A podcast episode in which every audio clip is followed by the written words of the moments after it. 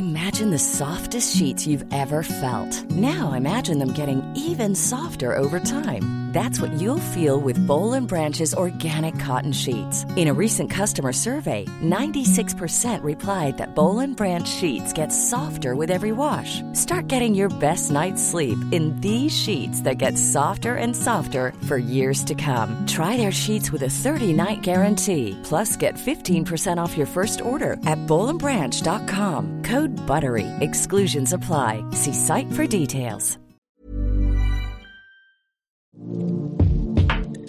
Gorbachev es difícil de entender. Esto decía sobre sí mismo y hablando en tercera persona en 2006 al historiador William Traumbaum, que llevaba un año escribiendo una biografía y se disculpaba por avanzar despacio. No te preocupes, Gorbachev es difícil de entender, decía.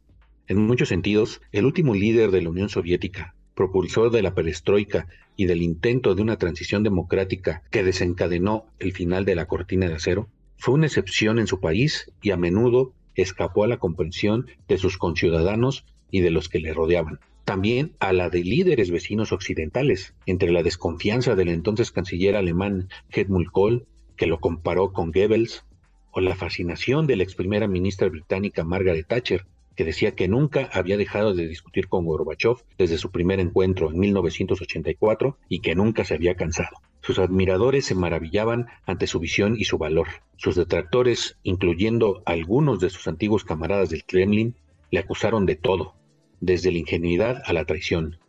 La única cosa en la que todos están de acuerdo es que, casi en solitario, cambió su país y el mundo.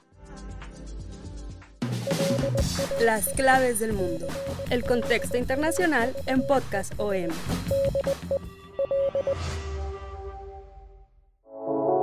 Hola, bienvenidos a Las claves del mundo.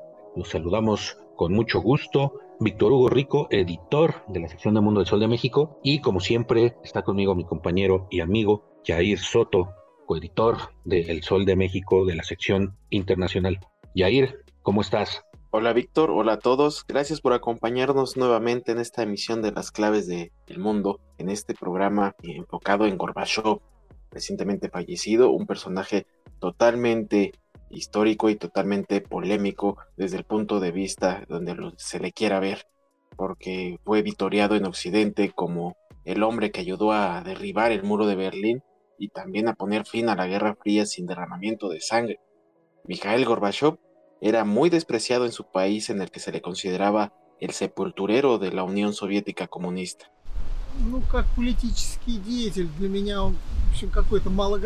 Para mí es una especie de político iletrado que dejó derrumbarse a un gran país. Cualquier cosa positiva que pudo hacer quedó anulada por eso. Para mí solo es un traidor.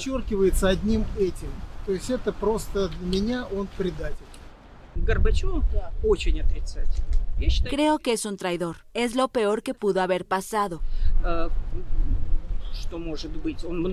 Hizo bien para Alemania y para Estados Unidos. Arruinó nuestro país y resultó ser todo un traidor. El expresidente soviético que falleció el pasado martes 30 de agosto a los 91 años, se propuso revitalizar el esclerótico sistema comunista mediante reformas democráticas y económicas pero su intención nunca fue abolirlo. Sin embargo, desencadenó fuerzas que escaparon a su control y se encontró ocupando un espacio cada vez más reducido en medio de las incondicionales del poder centralizado y los separatistas decididos a desmantelarlo. Así es. En agosto de 1991, Gorbachev sobrevivió a un golpe de Estado, los partidarios de la línea dura, que se desmoronó en tres días, pero su autoridad se vio fatalmente socavada. Cuatro meses más tarde, su gran rival, el presidente ruso Boris Yeltsin, organizó la desintegración de la Unión Soviética y Gorbachev se quedó sin trabajo. En este sentido, creo que Gorbachev es una figura trágica, similar en muchos aspectos al rey Lear de Shakespeare, dijo Valery Solovey, cercano al círculo íntimo de Gorbachev en la década de 1980 y aliado tras su caída. Se trata de un hombre que gobernó una superpotencia, pero al final de su reinado el Estado había desaparecido, dijo. Tras décadas de tensión y enfrentamientos durante la Guerra Fría, Gorbachev llegó a acuerdos sobre armas nucleares con Estados Unidos y acercó a la Unión Soviética a Occidente como nunca desde antes de la Segunda Guerra Mundial. No obstante, vio cómo ese legado se destruía en los últimos meses de su larga vida cuando la invasión de Ucrania por parte del presidente Vladimir Putin hizo que las sanciones occidentales cayeran sobre Moscú. Y los políticos, tanto de Rusia como de Occidente, comenzaron a hablar abiertamente de una nueva guerra fría y del riesgo de una tercera guerra mundial. El ex trabajador agrícola, que hablaba con un acento ruso meridional y tenía una distintiva marca de nacimiento en la cabeza, presentó su audaz programa poco después de ganar una lucha por el poder en el Kremlin en 1985, a los 54 años. Las emisiones de televisión le mostraron asediado por trabajadores en fábricas y granjas a los que permitía desahogar sus frustraciones con la vida soviética y abogar por un cambio radical.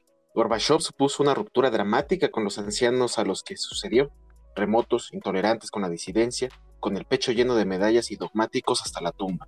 Tres líderes soviéticos enfermos habían muerto en los dos años y medio anteriores.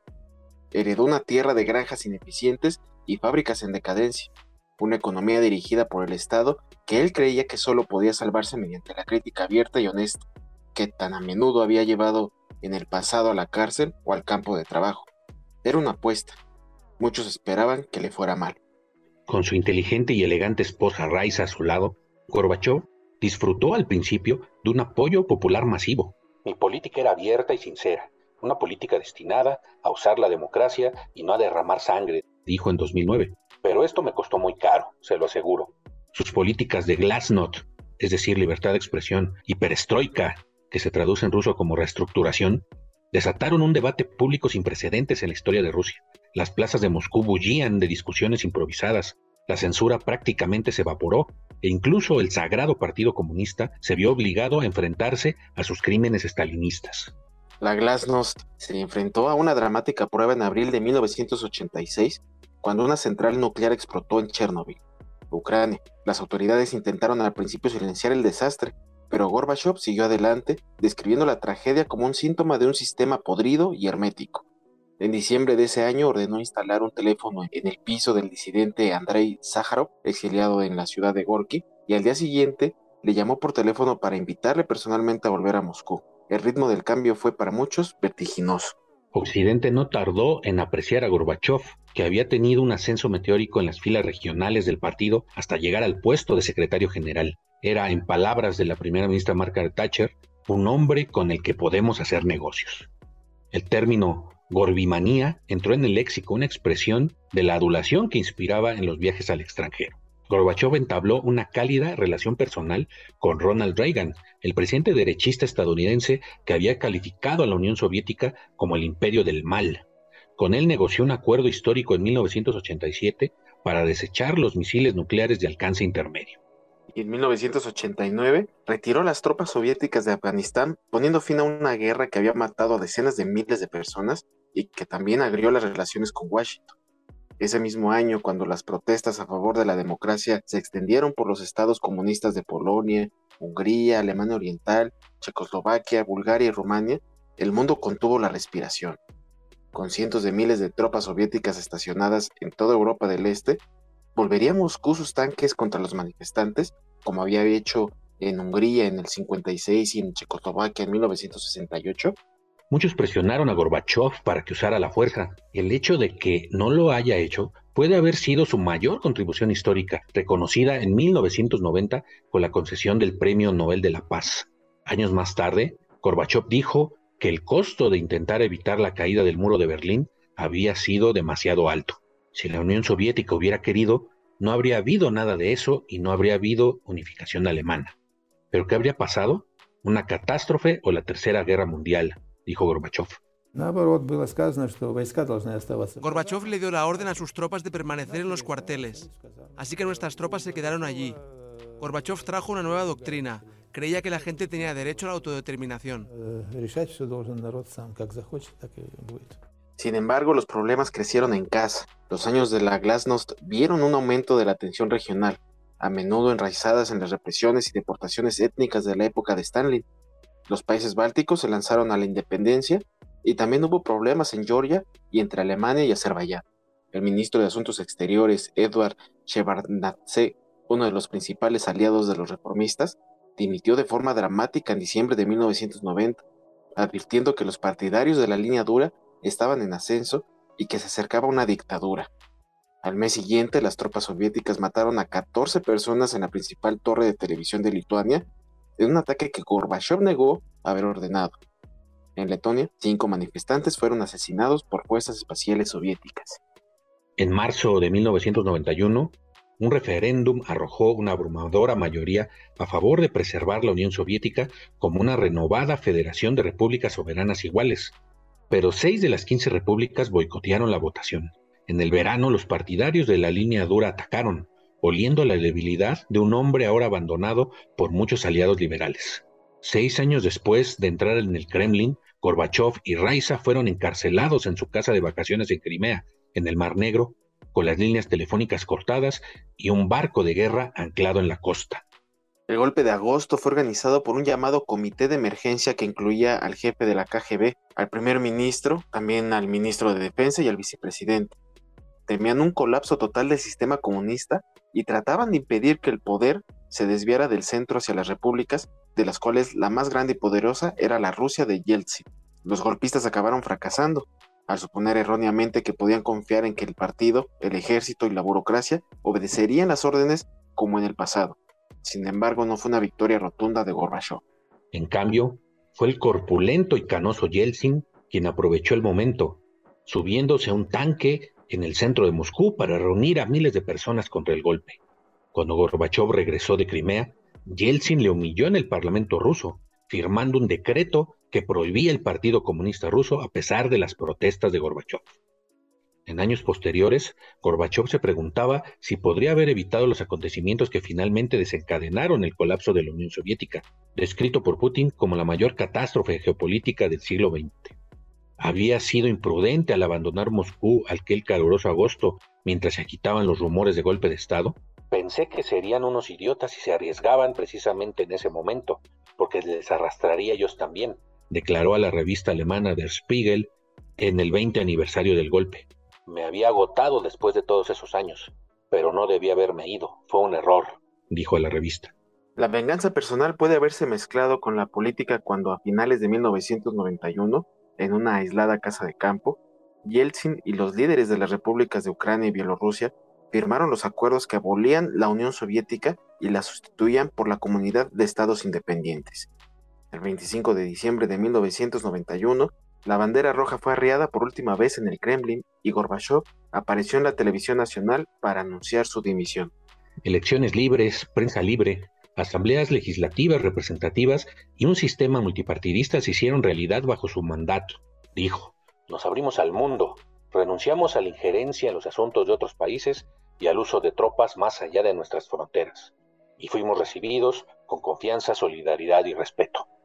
Pero la Unión de Repúblicas Socialistas Soviéticas, el primer Estado comunista y una superpotencia nuclear que había enviado el primer hombre al espacio y proyectado su influencia por todo el mundo, ya no existía. Nacido en medio de la hambruna, el 2 de marzo de 1931, en una cabaña de la aldea de Privolnoye, en la región meridional de Stavropol, Gorbachev fue, como millones de rusos, bautizado en la fe ortodoxa rusa a pesar del ateísmo oficial de la época soviética. Desde adolescente parecía soñar con otra vida. A una novia le escribió con 17 años una postal que decía Tum spiro spero, que se traduce como mientras respire, tengo esperanza. La novia le contestó, respira, pero no esperes demasiado. Aquella novia se quedó atrás cuando Mijail conoció en la universidad a Raisa, una joven seria y estudiosa como él, de familia más acomodada y urbana, y que no quería correr la suerte de las mujeres rusas esclavizadas y a menudo maltratadas por los maridos alcohólicos. Una de las cruzadas de Gorbachev precisamente como político sería la lucha contra el alcoholismo. Las detenciones de miembros de su familia en las purgas de Stalin en la década de 1930 hicieron que Gorbachev se sintiera siempre receloso del abuso de poder. Sin embargo, se adhirió al partido y trabajó duro para conseguir una codiciada plaza en la Universidad Estatal de Moscú. Se convirtió en miembro del Comité Central a los 40 años y en miembro de pleno derecho del Politburó en 1979 gracias al patrocinio del purista ideológico Yuri Andropov, jefe de la policía secreta, la KGB. Andropov asumió el poder en 1982 tras la muerte de Leonid Brezhnev, que durante 18 años había conducido a Moscú a un suave declive que los reformistas calificaron como la era del estancamiento. A su muerte 15 meses después, Gorbachev fue pasado por alto y asumió Konstantin Chernenko, un viejo aliado de Brezhnev. Solo cuando Chernenko murió, tras apenas un año en el cargo, las ambiciones reformistas del más joven se impusieron. Sin embargo, los partidos de la línea dura le acusaron de destruir la economía planificada y de tirar por la borda siete décadas de logros comunistas. Para los críticos liberales, hablaba demasiado, transigía demasiado y se negaba a realizar reformas decisivas. Los colegas de Gorbachev también criticaban a menudo a su esposa Raisa por la influencia que ejercía sobre él, algo inédito en un país donde las parejas de los líderes, todos hombres, no estaban invitadas ni a los actos ceremoniales. Cuando Gorbachev fue entrevistado en la cadena estadounidense NBC, dijo que consultaba con su mujer casi todo y los medios rusos omitieron esta respuesta. En otro episodio, lo que según Gorbachev le cambió de manera definitiva y selló el curso del final de la Unión Soviética y sus satélites fue el accidente en la central nuclear de Chernobyl, en Ucrania, en abril de 1986, y la ausencia de reacción del Kremlin entre la pasividad, el encubrimiento y la falta de información. Chernobyl me abrió los ojos de verdad, dijo Gorbachev años después. Su vida, según él, podía ser explicada en dos partes, antes y después de Chernobyl. Y lo cierto es que después del accidente y la ausencia de medidas y preparación, su disgusto por casi todo lo que le rodeaba a su país no hizo más que aumentar. A medida que el control de Moscú disminuía, estallaron tensiones étnicas que acabarían convirtiéndose en guerras a gran escala en lugares como Chechenia, Georgia, Moldavia, tras el colapso de la Unión Soviética. Tres décadas después, algunos de estos conflictos siguen sin resolverse. Con su premio Nobel en la mano y su reputación de estrella en el extranjero, Gorbachev encaminó gradualmente una segunda carrera, hizo varios intentos de fundar un partido socialdemócrata, abrió un centro de estudios, la Fundación Gorbachev, y cofundó el periódico Novaya Gazeta, crítico con el Kremlin hasta la fecha. En 1996 puso a prueba su popularidad presentándose a las elecciones presidenciales, pero Yeltsin ganó con contundencia y Gorbachev obtuvo un triste 0.5% de los votos. Cada vez más frágil en sus últimos años, Gorbachev habló para expresar su preocupación por la creciente tensión entre Rusia y Estados Unidos y advirtió contra el regreso de la Guerra Fría que él había ayudado a terminar. Tenemos que continuar el curso que hemos trazado. Tenemos que prohibir la guerra de una vez por todas. Lo más importante es deshacerse de las armas nucleares. Esto lo dijo en 2018. Su tragedia fue al tratar de rediseñar una estructura osificada y monolítica para preservar la Unión Soviética y salvar el sistema comunista, terminó presidido la desaparición de ambos. El mundo, sin embargo, nunca volvería a ser el mismo. La herencia de Gorbachev resulta ya lejana para algunos. Con la ofensiva lanzada por Moscú en Ucrania y la aceleración de la represión en Rusia. Sin embargo, esta herencia sigue persiguiendo al actual presidente Vladimir Putin. Para Putin, como lo mencionamos, el fin de la Unión Soviética fue la mayor catástrofe geopolítica del siglo XX en su opinión, el desastre se produjo por la debilidad de un líder demasiado dispuesto a doblegarse a las demandas de Occidente. Pero en Rusia, Putin ha hecho retroceder las libertades personales y políticas que Gorbachev había introducido. Todas las reformas de Gorbachev ahora son cero, en cenizas, en humo, dijo en una entrevista en julio pasado un amigo de Gorbachev, el periodista de radio Alexei Benediktov. El líder soviético había sido uno de los mayores críticos con la gestión de Putin, del que le separaban no solo más de 20 años, sino su total rechazo del autoritarismo y su apoyo a una relación pragmática con Occidente, especialmente en el ámbito del desarme nuclear. Pero a pesar de las fricciones, Gorbachev apoyó que Rusia participara en una campaña militar en Siria para apoyar al régimen del líder Bashar al-Assad. Y cuando Putin quiso optar a un cuarto mandato sin precedentes en 2018, Gorbachev afirmó que era el tipo de líder que Rusia necesitaba en una situación internacional muy complicada. En Ucrania, la imagen de Gorbachev es complicada. Hijo de madre ucraniana y padre ruso, Gorbachev respaldó la visión de Putin de Ucrania como una nación fraternal que debería estar en la órbita de Rusia y nunca desacreditó públicamente al líder ruso.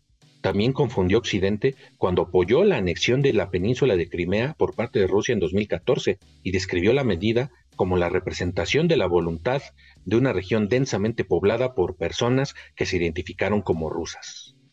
El día de su muerte, el Kremlin elogió a Gorbachev como un extraordinario estadista que ayudó a poner fin a la Guerra Fría, pero que se había equivocado mucho sobre la perspectiva de un acercamiento al occidente sanguinario.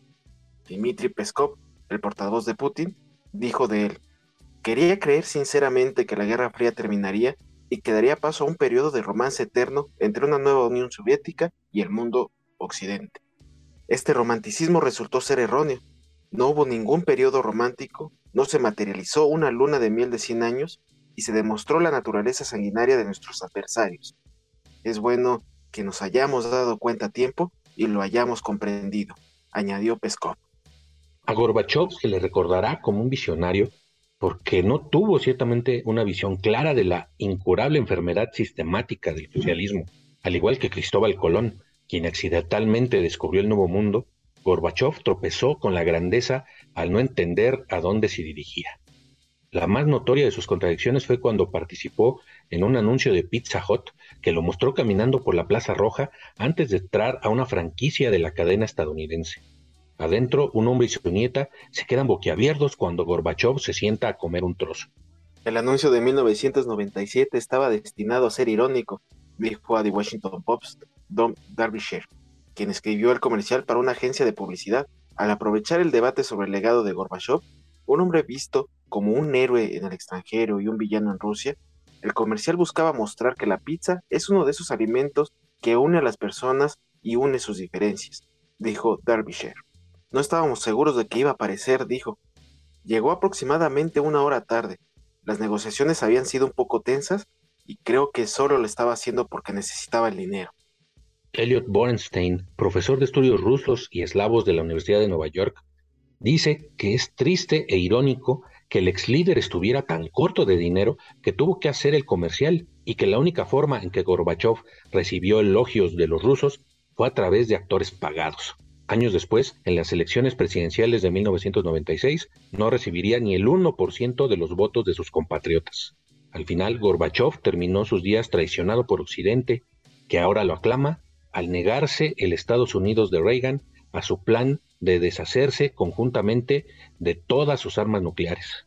Tras el colapso de la Unión Soviética, Occidente prometió a Gorbachev que la OTAN no expandiría sus fronteras a las puertas de Rusia.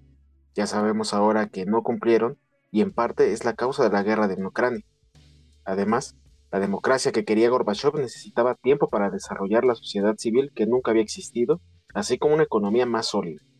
Estados Unidos, con ayuda y complicidad del Reino Unido, impulsó inmediatamente la privatización y una economía de libre mercado, y esto condujo inevitablemente a la explotación de los vastos recursos naturales de la Unión Soviética y al advenimiento de los oligarcas rusos. Lo que Rusia necesitaba era un nuevo plan Marshall para apuntalar el rublo, pero Occidente no estaba interesado. Cuando el rublo finalmente colapsó en 1998, causó una inmensa pobreza en Rusia y la gente buscó un líder nacionalista fuerte. Putin estaba esperando entre bastidores y ha estado en el poder desde entonces. En efecto, Putin es la consecuencia de la hipocresía y avaricia occidental que ahora elogia a Gorbachev como contrapeso al poder del actual líder ruso. Y así esta es la importancia de Gorbachev, un importante eh, personaje histórico que va a dejar un legado y que sobre todo va a dejar opiniones divididas entre amarlo u odiarlo. Y así vamos a despedir este podcast esperando que este, esta semblanza, esta historia de Gorbachev les haga entender por qué es importante y por qué ha llenado las planas de los medios internacionales tras su muerte. Nosotros nos despedimos. Muchísimas gracias Vic por haberme acompañado en este podcast. Muchas gracias Jair, gracias a todos y nos escuchamos como siempre en la próxima emisión de Las Claves del Mundo. La cual podrán encontrar todos los lunes en las principales plataformas de podcast como Spotify, Google Podcast, Apple Podcast, Acast, Deezer, Amazon Music. Ahí nos podrán encontrar como las claves del mundo y también podrán encontrar todos los programas que Organización Editorial Mexicana pone a su disposición para que se mantengan informados en todos los ámbitos. También los invitamos a que nos sigan escribiendo nuestro correo electrónico podcast.com.mx y también en nuestra cuenta de Twitter para que nos sigan que es arroba el sol de guion bajo México. Ahí nos hacen llegar también sus dudas, sugerencias, sus críticas y entonces nosotros nos escuchamos la próxima semana, no sin antes agradecer, como siempre, la puntual producción de Natalia Castañeda. Muchísimas gracias. Hasta entonces.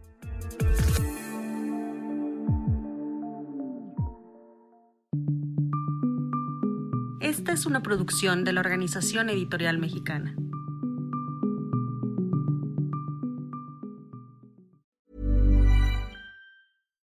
If you're looking for plump lips that last, you need to know about Juvederm lip fillers. With Juvederm Volbella XC and Juvederm Ultra XC, your lip look, whether it's subtle or bold, can last up to one full year with optimal treatment and no additional maintenance. Find a licensed specialist and see if it's right for you at juvederm.com today. That's J U V E D E R M.com. Add fullness to lips in adults over 21 with Juvederm Volbella XC or Juvederm Ultra XC. Do not use if you have severe allergies or a history of severe allergic reactions, or if you're allergic to lidocaine or the proteins used in Juvederm. Tell your doctor if you have a history of scarring or taking medicines that decrease the body's immune response or that can prolong bleeding. Common side effects include injection site redness, swelling, pain, tenderness, firmness, lumps, bumps, bruising, discoloration, or itching. As with all fillers, there's a rare risk of unintentional injection into a blood vessel, which can cause vision abnormalities, blindness, stroke, temporary scabs, or scarring. For full important safety information, visit juvederm.com.